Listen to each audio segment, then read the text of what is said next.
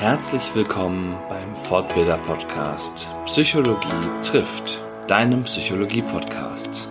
Der Podcast für Menschenkenner und alle, die dies werden wollen. Und jetzt viel Spaß mit der neuen Folge. Herzlich willkommen zu Psychologie trifft, Folge Nummer 12.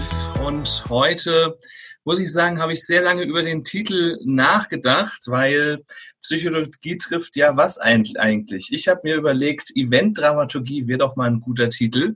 Ich hätte aber auch sagen können, Psychologie trifft Moderator, Speaker, Trainer, ähm, Impulspilot. Also die Titel sind divers, aber ich denke, mit Eventdramaturgie passt es ganz gut. Ich habe auf der anderen Seite meines Zoom-Calls Ralf Schmidt sitzen seit 20 Hallo, Jahren. Hallo Ralf, schön, dass du da bist, schön, dass das klappt. Das erste Mal äh, dieser Podcast äh, per Fernzugriff sozusagen, sonst habe ich die Leute immer neben mir sitzen. Ähm, also auch für mich noch eine neue Erfahrung nochmal. Genau, du bist seit 20 Jahren auf der Bühne als Moderator, Speaker, Trainer, seit fast fünf Jahren im Vorstand der German Speakers Association. Du bist der Vater der Impro-Hotels, ähm, wobei dein Hauptjob, habe ich äh, gesehen, ist natürlich eigentlich äh, die Assistenz vom Top-Speaker William Wanker. Das führt doch, führt doch eigentlich bestimmt 90 beziehungsweise 140 Prozent deiner Zeit schon aus, oder? Ja, William zu unterstützen ist äh, ziemlich wichtig für mich. Ich bin äh, sein Assistent für Deutschland Nord. Der ist ja so berühmt und ich bin ja nur so ein ganz kleines Licht. Ah, ja, also nur, nur Deutschland Nord, ja, das, ähm, aber selbst da sind die Aufträge natürlich sehr verbreitet wahrscheinlich. Ja, William ist ja da äh, sehr, sehr viel unterwegs und ich bin wirklich, also dauernd mit ihm beschäftigt. Ja. Und trotzdem hast du es noch geschafft, ähm, nebenbei ein paar Bücher zu schreiben, so mit so grandiosen Titeln wie Ich bin total beliebt, es weiß nur keiner, ich bin total spontan, wenn man mir rechtzeitig Bescheid gibt und Kill dein Kaninchen. Zuletzt über irrationale Ängste. Wie schafft man das noch nebenbei?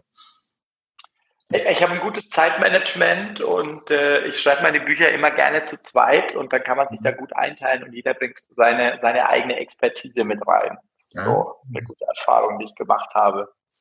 Sehr gut, sehr gut. Das ist ein guter Tipp äh, für diejenigen, die auch nochmal ein Buch schreiben wollen. Sehr gut. 2015 äh, hast du dann deine Firma, die Impulspiloten GmbH, gegründet und bist von der Herkunft her Franke, lebst jetzt aber, wie du schon angesprochen hast, in Norddeutschland und nicht nur in Norddeutschland, sondern in unmittelbarer Nähe meiner absoluten Heimat in Hamburg und sogar nah an meinem Stadtteil. Genau, also unsere Firma, die Impulspiloten, wir sitzen in, in Lockstedt, also in mhm. Hohe Luft. Und äh, ich selber wohne am Stadtrand, im Speckgürtel, wie man so schön sagt, in, in Schleswig-Holstein. Genau, genau gleich neben meinem Heimatgebiet Bergedorf, meiner Hut. Genau, gleich daneben. genau. Den Stadtteil verraten wir mal aus Privatgründen nicht. genau. okay. Du hast sehr, sehr viel Bühnenerfahrung, haben wir schon gesehen. Ähm, ich habe mich gefragt, so als ich deine Vita so ein bisschen studiert habe, hast du eigentlich jemals was anderes gemacht als auf der Bühne gestanden? Ja, Abitur. Mhm. Ich habe äh, 93 äh, Improvisationstheater entdeckt, 1993, und habe damals mhm. angefangen zu spielen. Habe dann Abi gemacht in den 90ern noch und habe dann irgendwann mal Fachkraft für Veranstaltungstechnik gelernt. Mhm. Und ähm, habe aber immer von 93 an Bühne gemacht und habe dann Fachkraft für Veranstaltungstechnik von 98 bis 2001 meine Ausbildung abgeschlossen und habe danach ab 2001 es dann hauptberuflich gemacht, auf der Bühne zu stehen, hauptsächlich zu moderieren. Am Anfang ganz viel Improvisationstheater noch, Kulinartheater, Dinnertheater und dann habe ich angefangen, Bücher zu schreiben und dann kamen Vorträge dazu. Und es hat immer alles so aufeinander aufgebaut. So alle fünf Jahre gab es irgendeine Änderung. Okay. Fünf Jahre ist so dein Rhythmus, wo du was Neues brauchst, oder? Ja, also naja, so hat sich dann immer wieder ergeben. Also das Interessante ist, ich habe 2001 ähm, also Impro-Theater, dann kam irgendwann Dinnertheater zu, da kam eine Zäsur, nach Dinnertheater kam die Zäsur, da habe ich mich mehr auf Moderation spezialisiert, nach Moderation kam die Zäsur mit äh, Speaking, dann kam die Zäsur mit Impulspiloten meiner Firma und jetzt kommt die Zäsur, die sich Corona nennt. Ja, genau. Da, ja, sind, stimmt, sind wieder fünf Jahre um. Ne? So kann man das äh, tatsächlich sehen, genau. Ich habe äh, auf deiner Webseite ein Zitat gelesen über die Impulspiloten, über die ich auch heute ein bisschen mit dir sprechen möchte. Nämlich Sie, also die Impulspiloten, versteht sich, äh, also die GmbH, äh, versteht sich als Architekt ihrer Veranstaltung. Sie steuert die Ausgestaltung der Dramaturgie und verfolgt das Ziel, jeder Veranstaltung eine besondere Note zu verleihen. Dies geschieht vor allem durch gezielten Methodenwechsel und überraschende Momente. Um Aufmerksamkeit zu generieren, sollen alle Sinne des Zuschauers angesprochen werden. Dies erhöht die Aufmerksamkeitsspanne und die Nachhaltigkeit. Denkbar sind vor allem ein, der Einsatz von Musik, Video, Theater, Interaktion mit dem Publikum und vor allem Humor. So, das habe ich so gelesen und dachte so, ja, so weit, so schön. Und dann kam Corona, dachte ich mir. Und äh, aber auch darauf habt ihr ja eine Antwort gefunden. Darum soll es heute auch nochmal ähm, im späteren Verlauf gehen.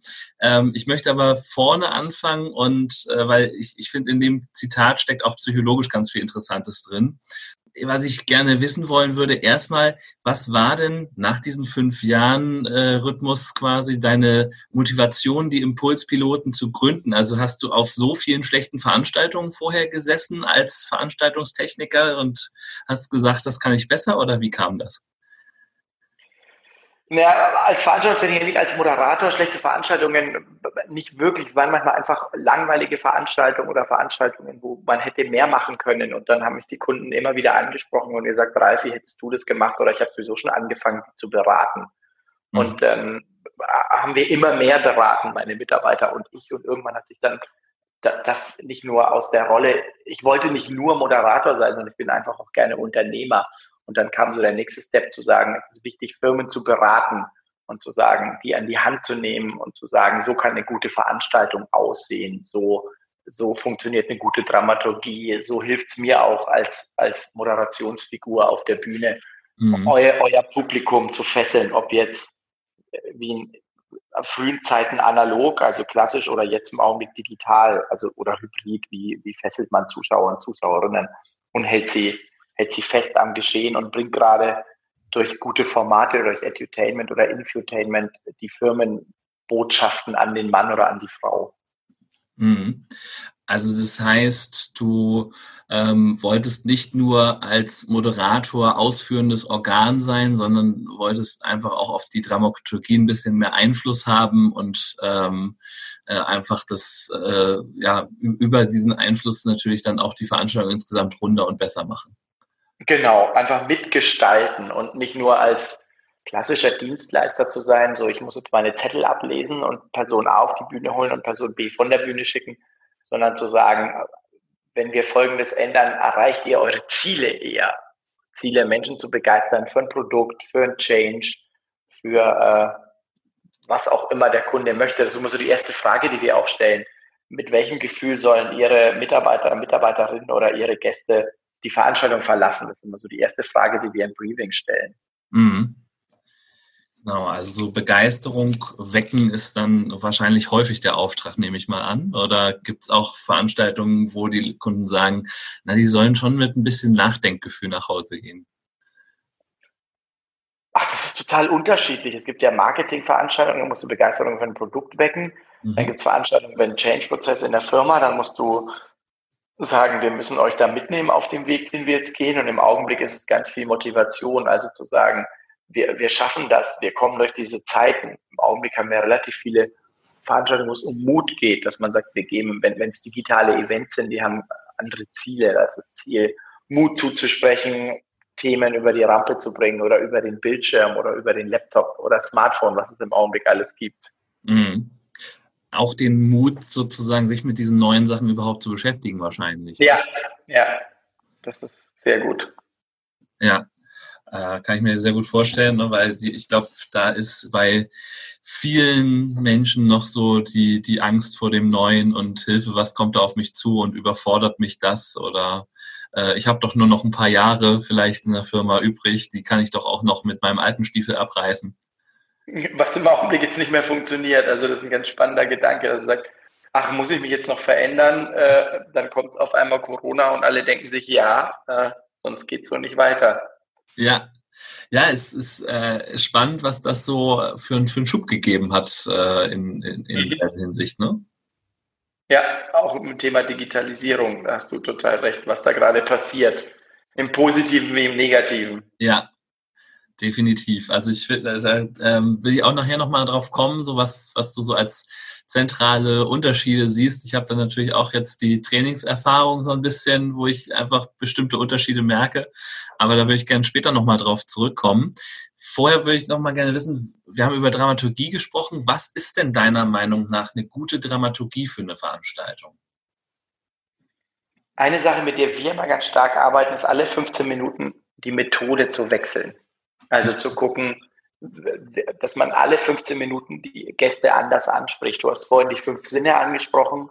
Wir mhm. hatten zum Beispiel bei einer Veranstaltung wie die Ideen-Expo, die wir seit 2013 betreuen und seit 2015 intensiver dabei sind als Impulspiloten, haben wir 2017 Formate entwickelt und wollten sozusagen den Hör-, den Sprach-, den Seh- und den Schmecksinn und den Tastsinn anteasern und haben wirklich ein Format gehabt, wir haben ein Kochformat gehabt, wo wir relevante Themen über Kochen an die Zuschauer bringen. Ein Format, wo du die, die Gegenstände, die, die Projekte, die Objekte anfassen konntest. Das war unser Tastformat. Sehen ist immer dabei bei Bühne. Mhm. Äh, hören ist immer dabei bei Bühne.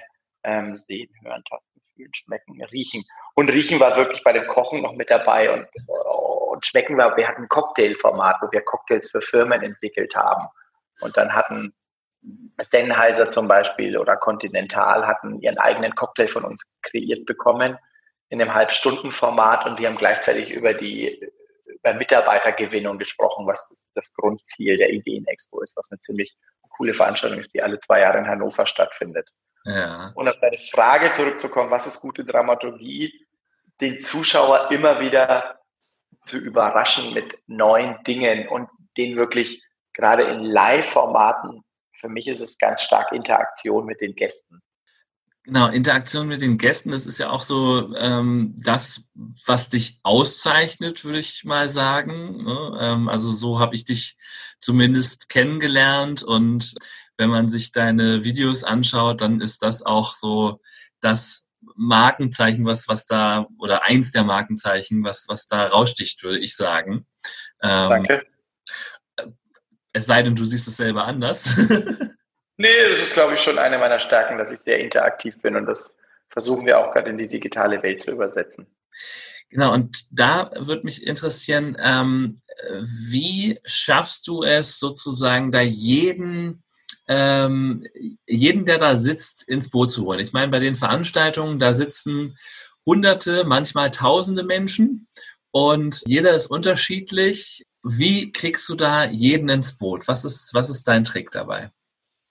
So, so einfach das jetzt klingt, aber ich glaube, jeden Menschen auf seine Art und Weise ernst zu nehmen und wahrzunehmen. Mhm. Also manche Menschen, glaube ich, schätzen Interaktion und die mehr einzubinden und andere Menschen haben, möchten weniger Aktion, dann auch zu spüren, was, was braucht die Gruppe, die vor dir sitzt gerade.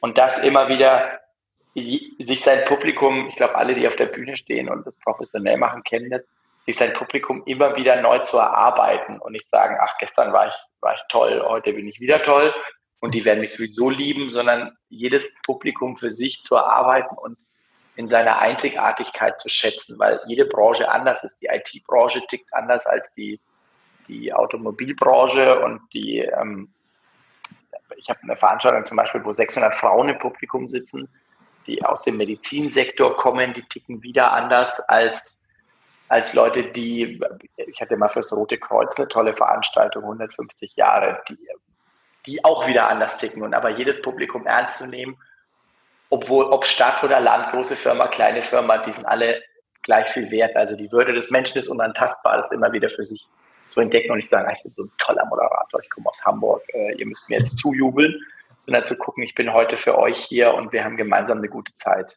Also so diese Grundhaltung, ich bin für euch da. Äh, ne, genau. Wie wir im Impro sagen, let your partner shine. Ne? Also in dem Moment äh, lasst das Publikum gut aussehen. Ja, ja. Mhm. Das ist ein guter Satz, Stefan. Ein guter Satz. haben mir gute Impro-Trainer beigebracht, glaube ich. ähm, genau, und äh, das, also es, ne, psychologisch gesehen gibt es da ja also auch so, äh, weil du angesprochen hast, ne, manche wollen mehr Interaktion, manche brauchen weniger Interaktion. So ähm, psychologisch gibt es da so ein Modell, was also auf Nähe und Distanz aufbaut, ne, das ist, das eben sagt, es gibt das so. Riemann-Thomann-Modell meinst du? Genau, Riemann-Thomann, ne, also diese Nähermenschen, diese Distanzmenschen, aber auch so Dauerwechsel, ne, also und da kann ich mir vorstellen, also äh, ne, bei Thema Dauerwechsel, wenn du sagst, alle 15 Minuten Methodenwechsel, ähm, äh, gibt es da auch Leute, die sich davon überfordert fühlen oder fängst du damit eigentlich alle ein? Das ist eine Frage, die ich mir noch nie gestellt habe. Also ähm, es gibt von Billy Wilders ja diesen, diesen Satz, ich kann jetzt nicht perfekt zitieren, der mal gesagt hat, es gibt drei Regeln im Showbusiness. Die erste ist unterhalten, die zweite ist unterhalten und die dritte ist unterhalten. Also das okay. Zitat ist, glaube ich, ein bisschen anders, aber mhm. oder du sollst nicht langweilen, genau, ich glaube, so heißt Billy Wilders, hat es mal gesagt.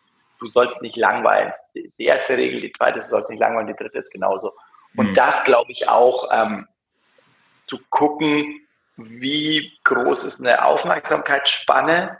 Wenn mhm. ich jetzt meine Kids sehe, die sind 10 und 13, die 13-Jährige sind schon viel in im Netz unterwegs.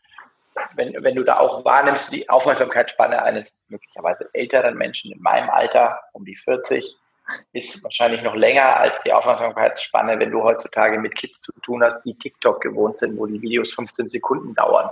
Ja. Also wir hatten damit auf der Ideenexpo 2017 zum ersten Mal zu tun mit TikTok und es ist echt ein abgefahrenes Format, also dass das alles kürzer wird und dann zu gucken, wie ist denn die Aufmerksamkeitsspanne des Publikums, wie schnell bin ich auch. Und wir haben so herausgefunden, bei, bei der Ideenexpo ist wirklich, da ist es interessant, da musst du, da müssen wir schneller sein. Da sind 15 Minuten sogar ziemlich lange. Also mhm. die, das ist eine Messe, 400.000 Besucher, da haben wir dann gemerkt, okay, wenn alle drei Minuten nicht irgendwas Neues passiert, sind die weg. Das ist echt, das ist interessant da. Okay, also da ist wirklich zack, zack, zack, schnell genau. gefragt und äh, eigentlich wie, wie auf einer Seite mit, also wie auf, auf einer Webseite, wo immer wieder Pop-ups hochkommen, da muss immer was, was Neues kommen, wenn man so will. Ja, du kannst halt natürlich, wenn es langweilt, bist du halt heutzutage total schnell weg, weil natürlich ja. du kannst dein Smartphone aus der Tasche holen und sagen, langweilt mich gerade im Netz, findest du innerhalb von Sekunden was Geileres als das, was mhm. auf der Bühne passiert. Deswegen auf der Bühne digital, analog, äh, also digital oder analog immer wieder was zu finden, was die was sie gerade mitnimmt. Ja. Das glaube ich, dass das eine ziemliche Herausforderung ist und gerade eben auch, wenn du sagst, ne, die, die junge Generation ähm, da ja äh, auch, auch als, als einzelne Gruppe da nochmal speziell anzusprechen, ähm, mhm. dass das nochmal so eine Herausforderung ist kann ich gut nachvollziehen. Bevor wir über die Online-Events sprechen, möchte ich nochmal eine Sache fragen. Gibt es Veranstaltungen, ähm, wo du sagst, die würdest du nicht oder nicht nochmal machen? Also nicht sind politische Veranstaltungen von mhm. radikalen Parteien aus dem linken und rechten Spektrum mhm. ähm, oder überhaupt politische Veranstaltungen. Ähm, ich glaube, das sieht man auf meinen sozialen Medien auch ziemlich stark, äh, gegen wen ich bin, sowohl rechts als auch links. Ähm, auf der anderen, was ich nicht mehr machen würde, gibt es wenig. Ich habe, glaube ich, Dinge gelernt bei Veranstaltungen. Ich würde Dinge nicht mehr machen. Ich würde Dinge, aber Kunden gibt es, glaube ich, höchstens zwei oder drei, wo ich sagen würde, für die werde ich nicht mehr moderieren, weil die sich äh, nicht wertschätzend verhalten haben, was es auch gibt.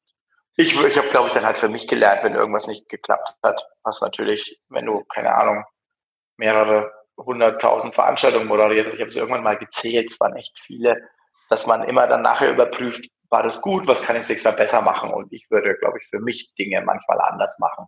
Mhm. Kunden gibt es relativ wenig. Ich glaube, es gibt so zwei oder drei, wo wir wissen, für die habe ich keinen Bock mehr, was zu machen, weil die, weil die nicht sehr wertschätzend waren oder weil die auch ihre Mitarbeiter blöd behandeln. Ja, das, habe ich mich nämlich gefragt. Also gerade auch, wo du sagtest, ähm, ne, das Thema Change und äh, die Leute da mitnehmen und so weiter. Ähm, und wenn man das dann natürlich mit so Sinneseindrücken wie Musik oder äh, so, ähm, so mit einem bestimmten Rahmen unterlegt das Ganze, so eine Veranstaltung, dann äh, ist die äh, der Verdacht der Manipulation vielleicht manchmal nicht weit, oder? Was meinst du mit Manipulation? Also, dass man Leute zu irgendwas hindrängt, was sie nicht gut finden? Ja, zum Beispiel. Also ähm, ich hatte letztens ein Rhetorikseminar mit Gewerkschaftern und die haben gesagt, das fand ich einen ganz spannenden Satz, man kann alles so verkaufen, dass die Leute beim größten Scheiß aufspringen und jubeln. Und äh, da wollte ich jetzt einfach mal den professionellen Veranstaltungsdramaturgen sagen, würdest du das unterschreiben, dass das so ist? Würdest du sagen, nee, das ist eigentlich Quatsch, die Leute hören ja trotzdem zu? Ähm, und äh, wie, wie also äh, gibt es da eine Positionierung von dir? Es gibt ja dieses wunderbare Buch, die Psychologie der Massen, das kennst du wahrscheinlich als Psychologe. Mhm. Le Bon, glaube ich. 1894, glaube ich, geschrieben. Das ist mhm. über 100 Jahre alt. Mhm. Ähm, ich glaube, man kann Leuten sehr viel verkaufen, weil Massen sich aufstacheln lassen. Ich glaube nicht, dass man allen Publikum alles verkaufen kann. Mhm. Also man kann Leute zur Begeisterung hinreißen, das glaube ich. Mhm. Inwieweit man es in der Tiefe durchdringt, ist, da bin ich skeptisch. Also ähm, ähm, es gibt ja Motivationstrainer, du hast vorhin William Waker angesprochen, an, äh, wo wir vielleicht auch ein bisschen auflösen sollten, dass es eine Kunstfigur ist. Ja. Äh, der, der den, den ich genau aus dem Grund entwickelt habe, 2014, um so ein bisschen die Branche, die ich eigentlich sehr schätze, die, Moral, die Speaker-Branche, was auch gesagt, wo ich auch im Vorstand der GSA bin, um, einfach um den mal einen Spiegel vorzuhalten und zu sagen, es gibt tolle Kollegen und Kolleginnen, die wirklich guten Inhalt, guten Content liefern, aber es gibt auch Kollegen, die, die nur mit simpelsten Methoden äh, andere Leute dazu begeistern, irgendwas zu machen, ähm, wie über glühende Kohlen zu laufen oder was, bla bla bla, sowas in der mhm. Richtung. Und deswegen glaube ich, kannst du teilweise Menschen zu Dingen begeistern und kannst sie teilweise Menschen zu, zu ähm, Handlungen hinreißen, die nicht nachhaltig sind. Davon ja. bin ich kein Fan. Also deswegen, immer mit den Kunden abzusprechen, was wollt ihr erreichen, was ist sinnvoll, ähm, und dann immer zu gucken, wie, wie ist die Zielgruppe. Hast, ich hatte von, von, wenn man die beiden Ränder aufmacht oder die beiden extreme Zielgruppen ist, ich hatte im Publikum, meine, meine extremste Firma war eine Firma mit, mit 180 Leuten, wovon 130 einen Doktortitel hatten. Das war sehr interessant. Das war nicht Medizin, das war eine andere Firma. Und auf der anderen Firma eine, eine Veranstaltung, wo alle sehr bodenständig waren, weil alle Handwerker waren. Und beides hat total viel Spaß gemacht und beide haben andere Erwartungen. Ja. Und da eben drauf zu gucken, beide sind, sind genauso tolle Menschen und da auf zurückzukommen, Psychologie der Massen zu gucken. Die einen begeistere ich mit anderen Methoden als die anderen. Aber grundsätzlich, unter die einen klatschen, die freuen sich mehr als die anderen, zeigen ihre Freude mehr. Aber es sind ähm, ähm, da würde ich mir nur unterschiedliche Methoden aussuchen wie affin, wie technikaffin sind die Zuschauer und Zuschauerinnen zum Beispiel. Mhm. Frage beantwortet oder noch unklar? Nee, wunderbar. Das, das passt. Äh, genau. Und also ne, das mit den verschiedenen Stilgruppen kann ich total unterstreichen. Ne? Also ich bin ja auch viel bei Gewerkschaftern, bei Pflegekräften, die dann auch wieder auf eine gewisse Weise anders sind, äh, dann wieder bei Studierenden. Also es ist immer wieder ein, ein bunter, eine bunte Mischung. Jetzt kommen wir aber mal zu, dem, äh, aktu zu den aktuellen Herausforderungen. Ähm, Ihr hattet, äh, wenn ich das richtig verfolgt habe, eine wunderbare Konferenz geplant für den geschätzten Kollegen Stefan Heinrich, äh, die Sales Up Konferenz. Sollte, glaube ich, erst ein komplettes Präsenzevent werden, also äh, ein Offline-Event. Und dann kam Corona und alles war plötzlich anders. Erzähl mal, wie ist das gelaufen? Wie habt ihr da im Hintergrund gerödelt? Ähm, und wie habt ihr das so auf die Beine gestellt, dass es doch noch offensichtlich ein Erfolg geworden ist? Also ich, wir Impulspiloten veranstalten mit Stefan Heinrich seit fünf Jahren die Sales Up Konferenz mhm. und haben die bis jetzt immer klassisch analog gemacht mit Speaker und Speakerinnen aus ganz Deutschland, Österreich und der Schweiz und mit 100 Gästen im Publikum. Und jetzt kam natürlich Corona um die Ecke und dann gibt es auf einmal keine Veranstaltungen mehr. Und wir hatten aber 100 Karten verkauft. Dann haben wir so überlegt, okay, was machen wir jetzt? Und dann kamen wir so auf die Idee, lass uns das doch komplett hybrid oder digital machen. Und dann haben wir das innerhalb von 48 Stunden umgeändert und gesagt, wir gehen jetzt, die Gäste können nicht mehr reisen, die können nicht mehr dahin kommen. Wie können wir denen aber digital ein Erlebnis bieten, das äh, A, sein Preis wert ist und B, was sie auch über sechs Stunden, am Ende waren es sechs Stunden fesselt und sie sagen, cool, dass ich dabei war, ich habe tollen Content mitgenommen, ich war interaktiv dabei und ich habe mich nicht nur vor dem Bildschirm beschallen lassen. Und das war, das haben wir ziemlich schnell umgezogen. Es ist, es ist eine technisch aufwendige Lösung, weil ich da in letzter Zeit viel mit Leuten drüber rede, die mal denken, ach, das ist doch total simpel, wir machen mal so eine Zoom-Kiste und die dann ganz oft scheitern, weil es doch deutlich aufwendiger ist, als es im Augenblick immer so wirkt, weil alle natürlich gerade total affin mit Zoom sind. Ich gehe mal kurz in Zoom und bumm läuft. Ähm, mhm. Bei einer Konferenz, die du mit mehreren hundert oder tausend Leuten, die wir gerade mit, mit Kunden schon planen, aufziehst, ist es deutlich aufwendiger. Vor allem, wenn du eine Interaktion und eine Spannung über einen längeren Zeitraum halten willst. Ja, dieses Gefühl von Interaktion und Spannung. Also ich sag mal so inter digitale interaktive Tools. Ähm, mir fallen da als erstes so Quizzes und Befragungen ein, die man einstreuen kann. Ähm, waren das auch so die Sachen, die ihr eingesetzt habt? Oder ähm, sind da noch, äh, gibt es da noch Tools, wo du sagst, das ist äh, total das Highlight gewesen, das muss dabei sein? Also das ist schon ganz schön. Wir haben im Quiz gearbeitet, wir haben mit Abstimmungen gearbeitet, mit digitalen. Du bist natürlich permanent im Chat mit den Gästen, mhm. nimmst sie da wahr, du baust ähm, mit den Rednern und Rednerinnen, mit denen gehst du in Dialog, dass du, dass du einen Bildschirm neben dir hast und mit denen wirklich eins zu eins reden kannst. Wir haben Graphic Recording eingebaut, die die Vorträge mitgezeichnet haben, haben dann immer im Nachklapp jeden Vortrag nochmal besprochen, haben Poetry Recording also Zusammenfassung, wir hatten einen Beatboxer dabei, also Musik, um immer wieder Interaktion reinzukriegen. Wir hatten ein, wir hatten TriCat, das ist so ein, so ein ähm, wo du als Avatar in einer Welt unterwegs bist, noch dabei. Mhm. Das war positiv und negativ zugleich. Es ist, wenn du mal drin bist, ist es ziemlich cool. Bis du reinkommst, ist es ein bisschen aufwendig. Das haben, auch, haben uns auch unsere Kunden und Kundinnen zurückgespiegelt. Da sind wir noch am Suchen, wie wir das mit denen am besten lösen. Ähm, das ist so halb empfehlungswert, weil es ein bisschen kompliziert ist. Ich hatte mit denen telefoniert, die waren total nett, die waren super. Ähm, die waren da auch sehr hilfsbereit. Jemand hat gesagt, sie sind ein Kollaborationstool, noch kein, wir machen eine große Konferenztool. Das mhm. schaffen die Rechner, wurde mir so gesagt, im Augenblick noch nicht. Okay, also da ist auch noch äh, Entwicklung, äh, die passiert und auch Entwicklungspotenzial. Ja, da sind einfach alle ganz viel auch gerade am Suchen. Also, ja.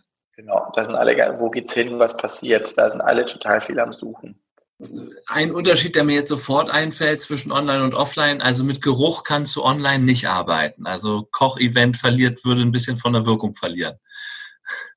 Was sind. Ach, das sehe ich gar nicht so. Also da sind wir auch schon am Basteln, dass du. Okay. Ähm, wir hatten es auch in unserem Webinar zu dem Thema in den letzten Wochen dass du ja zum Beispiel den Gästen mittags zeitgleich Essen liefern kannst heutzutage. Das geht ja und dann kannst du damit arbeiten.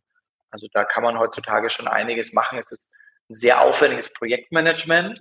Mhm. Das unterschätzen auch immer viele. Aber du kannst, wir sind da gerade mit Kunden schon am Sprechen, du kannst natürlich den Gästen mittags oder abends zeitgleich per Lieferando oder per anderen Lieferheld, was es alles gibt, ähm, Essen liefern. Und da kannst du auch mit Geruch arbeiten. Okay, ja, das, das, ist natürlich eine Idee, das stimmt. Was sind sonst für dich so die zentralen Unterschiede zwischen Online- und Offline-Events oder auch ähm, im Vergleich zum Hybrid-Event vielleicht auch? Wenn du die drei mal nebeneinander stellst, was sind so die zentralen Unterschiede? Also was wir hauptsächlich planen, ist ein hybrides Event, heißt es sind noch Menschen im Studio, also um, um es mal zu differenzieren. Offline-Event heißt, es treffen sich Menschen in einer Location und es gibt einen Moderator und eine Moderatorin auf der Bühne. Ein rein digitales Event ist, jeder sitzt vor seinem Rechner und was klassisch Zoom ist. Also wir treffen uns alle gemeinsam vor einem Rechner. Es gibt möglicherweise einen Moderator. Ein hybrides Event, in dem wir gerade sehr rumspielen oder rumarbeiten, äh, ähm, Formate entwickeln, ist, dass ein Teil der Crew wirklich an einem Ort ist, der Moderator und die Techniker und du aus einem Studio streamst möglicherweise zwei, drei Gäste auch noch da sind, es kommt darauf an, inwieweit das Kontaktverbot oder nicht, du real noch eine Person interviewst, was gestreamt wird, oder du, was wir zum Beispiel gemacht haben, du holst eine Person und die ist neben dir auf einem Flatscreen zu sehen. Mhm. Ähm, der Unterschied ist, da kannst du noch die beste Interaktion meiner Meinung nach, außer natürlich zum Analog-Event, hast du aber bei dem hybriden Event einfach, ich hatte wirklich, ich hatte dann neben mir auf dem Bildschirm Gäste zugeschaltet, als wenn sie äh, real neben mir stehen würden. Du bist in, einer 1, in einem 1 zu 1 Dialog. Ähm, es, ist, es ist ein hochwertiges TV-Format, was du deinen, deinen Kunden, deinen Zuschauern, deinen, deinen Partnern, deinen Mitarbeitern zur Verfügung stellen kannst. Ja. Ähm, was, was mir so im Trainingsbereich jetzt aufgefallen ist, also ich habe jetzt so die ersten Online-Lehrveranstaltungen gemacht und was mir halt total fehlt, ist diese Resonanz vom Publikum, von der Lerngruppe, die, ähm, die, da, die da sonst eben ist. Und also diese, diese Resonanz, diese Rückmeldung, die man sonst bekommt, wo man einfach mitkriegt, okay, sind die noch irgendwie bei mir, verfolgen die mir noch oder verliere ich die gerade? Wie erlebst du das bei diesen Events? Gibt es da auch solche Arten von Unterschieden oder ist das nicht so? Ich glaube, du musst die Gäste immer wieder zwischendrin, immer wieder viel mehr in den Dialog gehen. Also das ist den Chat mitlesen, Leute persönlich ansprechen, Abfragen machen. Bei einem, bei einem Offline-Event spürst du, wenn du ein guter Moderator und eine gute Moderatorin bist, dann spürst du, was die Gäste wollen Mhm. Aber wenn du gut bist, also sagst, okay, jetzt brauche ich gerade einen Methodenwechsel, jetzt brauchen die dies, jetzt brauchen die das. Bei einem Online-Event immer wieder in Dialog zu gehen, in Abstimmungen zu gehen, gucken, wie viele Leute sind noch im Chat. Das ist, haben wir auch beim Webinar gemacht. Also ganz viel diesen Chat mitzulesen, sie immer wieder in Interaktion zu holen. Das merke ich, ist immens wichtig. Ja, also eigentlich permanente Aktivierung, dass da keiner ja. sich sozusagen hinter seinem Rechner zurückzieht und sagt, ich lasse mich jetzt mal hier beschallen. Ähm, genau. Weil dann die Wahrscheinlichkeit groß ist, dass er wahrscheinlich wegschaltet. Richtig? Genau. Ja. Okay. Und ähm, habt ihr das, also klar, ihr habt den Chat dann als Rückmeldung, aber habt ihr das irgendwie getrackt, wie viele Leute ähm, wann online waren? Also hattet ihr so sowas wie Einschaltquoten oder wie lief das? Ja, sowas in der Richtung hatten wir. Wir hatten, also wir konnten sagen, wie viele Leute durchschnittlich da waren und wie viele Leute in der Spitze da waren. Ähm, das kannst du auf jeden Fall sagen. Das sagst, an dem Punkt waren Leute dabei, an dem sind sie eher ausgestiegen. Das hast du mitbekommen, ja.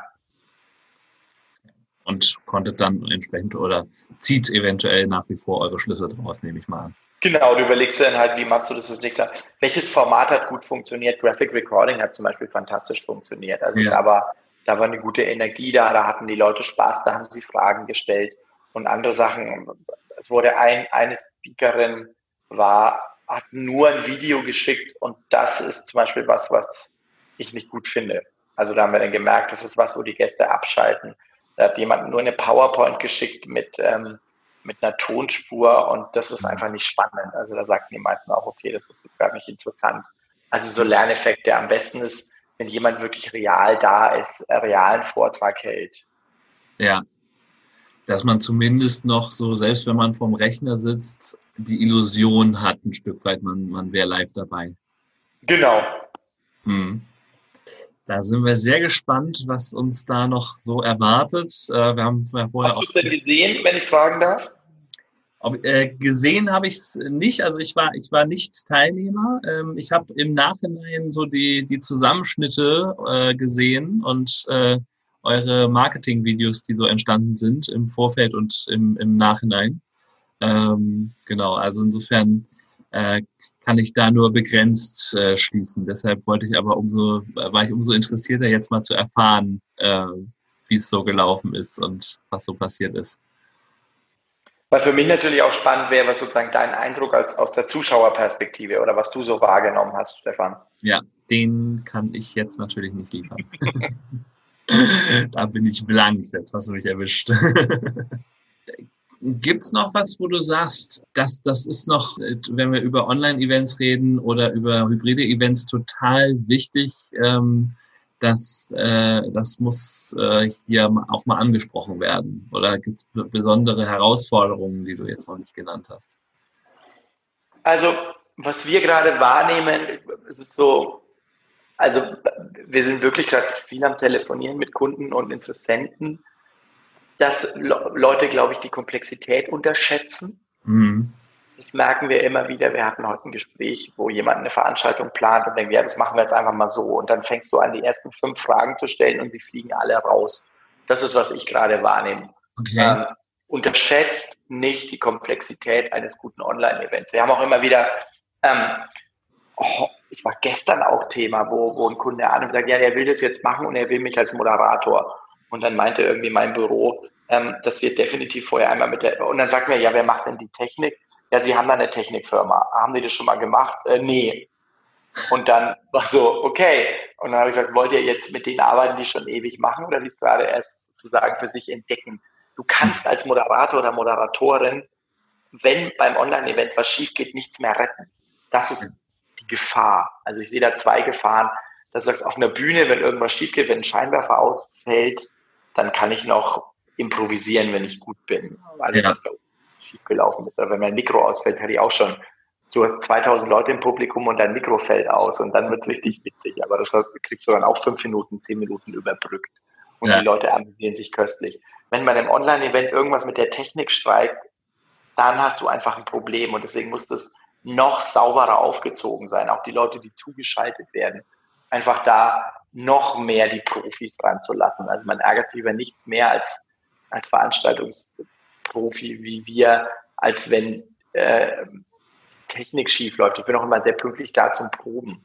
Mhm. Also wir hatten einmal eine Veranstaltung, es war ein, es war ein Hersteller für ähm, egal. Also wir hatten eine Veranstaltung für, für eine Firma, so ist zu, zu klar. Und auf einmal flog die komplette Sicherung der Bühne. Es waren 150 Gäste, Firmenjubiläum. Und dann ist diese, diese Auftraggeberin auf mich zugerannt gekommen und war total aufgeregt. Herr Schmidt, was soll denn das? Warum ist denn jetzt die Technik von der Bühne weg? Und das Interessante war, was im Nachhinein rauskam, dass die, die Projektleitung da die Geld sparen wollten überall irgendwelche Leute verlagert haben und die Köche, die auch nicht unter der Hauptprojektleitung lagen, auf irgendeine Steckdose der Bühne mitgegangen sind. Und als dann der Herd angegangen ist, ist die komplette Bühne geflogen. der kleine und das, auch Mist, ne? Genau. Und dass es da keine komplette Projektleitung gibt. Und dann war das wirklich ein total hohes Event für den Firmenchef, was total edel war. Es hat die, die, die super Sterneköche haben gekocht, aber da keiner den Hut auf hatte, weil die überall Geld sparen wollten, passiert dann sowas, dass die Küche nicht wirklich abgesichert ist. Die Köche stecken irgendwo eine Steckdose, die sie neben der Bühne finden, da rein. Es fliegt alles und ich als Moderator, weil wir sozusagen für die Bühne zuständig waren, kriegen dann eine auf den Deckel. Da ging's, äh, es war dann sehr interessant. Die hat sich dann am Ende auch noch entschuldigt. Mhm. Aber am Anfang bist du erstmal der Böse, weil sie Geld einsparen wollen, weil sie keine Oberprojektleitung einplanen. Wer wo auf welcher Steckdose liegt. Und es ist für mich ein gutes Beispiel für hybride Events oder für digitale Events. Hab jemanden, der alles mitdenkt. Also bei uns ist auch immer so, dass wir eine Backup-Linie noch mitdenken. Dass wir sagen, wir schalten die Leute so mit rein und wenn es nicht geht, dann gibt es einen Backup-Kanal, bei dem wir streamen können. Oder dann holen wir die Kollegen anders mit rein gerade in jetzigen Zeiten gibt es einfach auch Netzprobleme zum Teil, was, ähm, was manche einfach nicht wissen. Ach, das streamen wir mal über YouTube oder Netflix, also bei Netflix kannst du nicht streamen, aber über YouTube und YouTube regelt dann die Bandbreiten runter und du verkaufst aber dem Kunden HD, Event in HD und das geht dann auf einmal nicht mehr. Ja, also das, das glaube ich, dass man da äh, gerade in heutigen Zeiten sich im, also immer noch einen technischen Plan B braucht auf jeden Fall, falls irgendeine Plattform dann mal äh, die Waffen streckt, sozusagen. Ne? Und da sich Profis an die Seite zu holen. Also das ist das, das müssen gar nicht wir sein, aber zu gucken, wer kann denn sowas, wer hat denn sowas schon gemacht? Wer, wer wie, wie denkt, du musst einfach ein Gewerk mehr denken. Ja. Und ähm, es ist, es ist, was wir, wir gerade merken, es ist wirklich komplexer. Ja. Also meine Lernkurve war nie so groß wie in den letzten Wochen.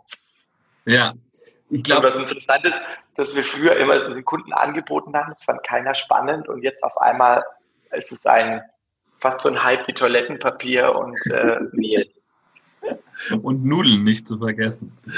Nudeln gibt es schon wieder bei uns im Supermarkt. Was bei ja. uns, ich habe gestern zum ersten Mal auch wieder Mehl kaufen können, weil meine Kinder total gerne Pfannkuchen essen.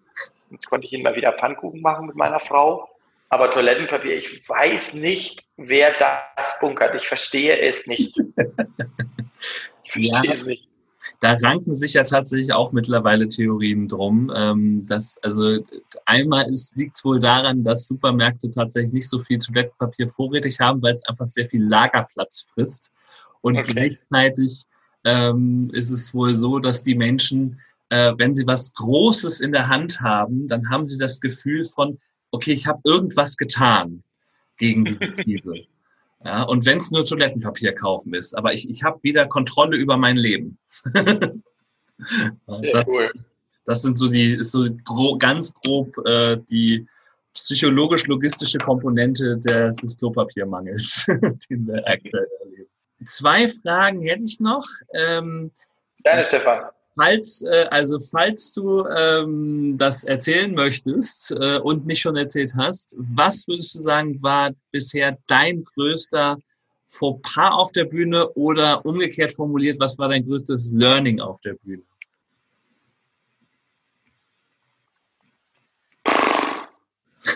Fauxpas waren so viele, nein, es waren nicht so viele. Ähm,